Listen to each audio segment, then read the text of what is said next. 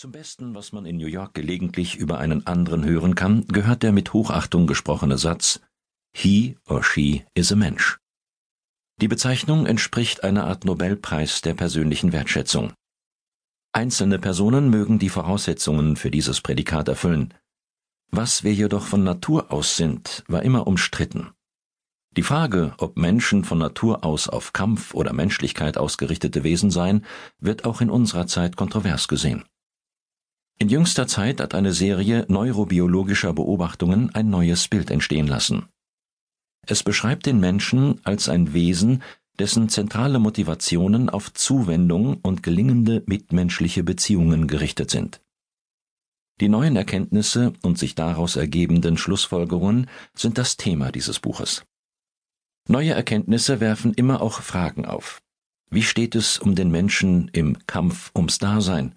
Was bedeuten die jüngsten Beobachtungen für jenes Menschenbild, das sich im Gefolge Charles Darwins entwickelt hat? Was ist aus unseren egoistischen Genen geworden, von denen uns die Soziobiologen um Richard Dawkins erzählt haben?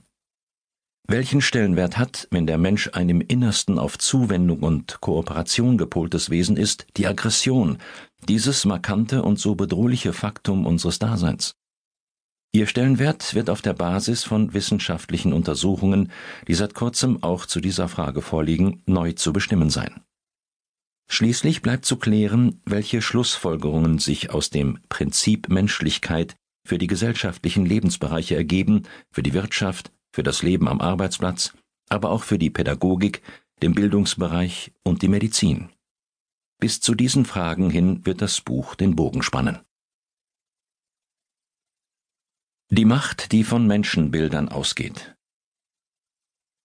Anthropologische Vorstellungen bzw. Menschenbilder sind mehr als nur Glaubenssache.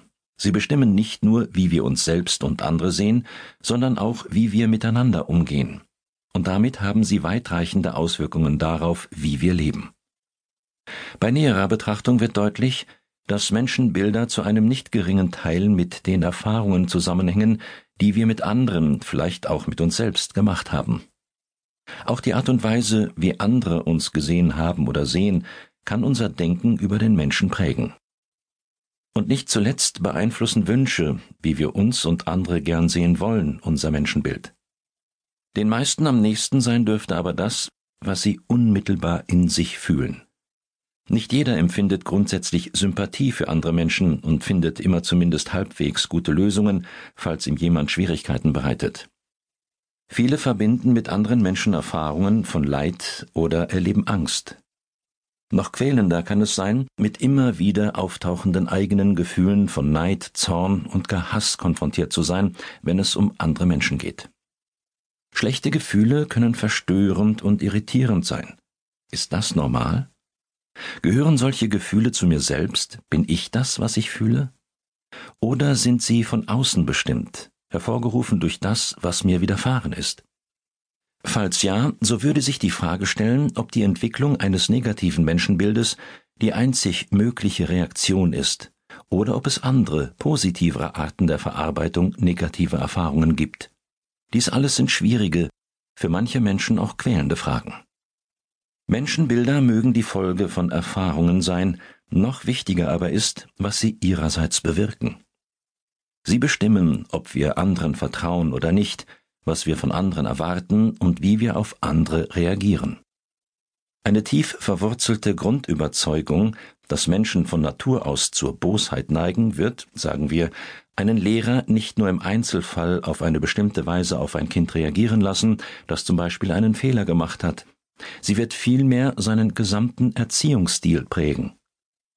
Die Annahme, Menschen seien grundsätzlich auf ihren eigenen Vorteil bedacht und bereit, sich dazu jedes erlaubten und vielleicht auch nicht erlaubten Mittels zu bedienen, wird einen Vorgesetzten nicht nur in einer konkreten Situation auf Mitarbeiter reagieren lassen, die ihm zum Beispiel Probleme bereitet haben, sondern sie wird den gesamten Verhaltens- oder Führungsstil an diesem Arbeitsplatz bestimmen.